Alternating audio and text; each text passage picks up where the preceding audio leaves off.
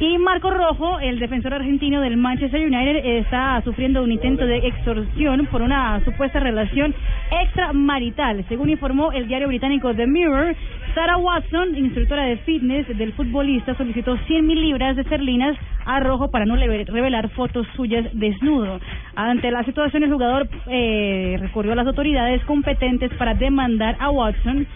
mujer con que habría tenido relaciones No, pero pues, está haciendo ese alegato es porque lo tiene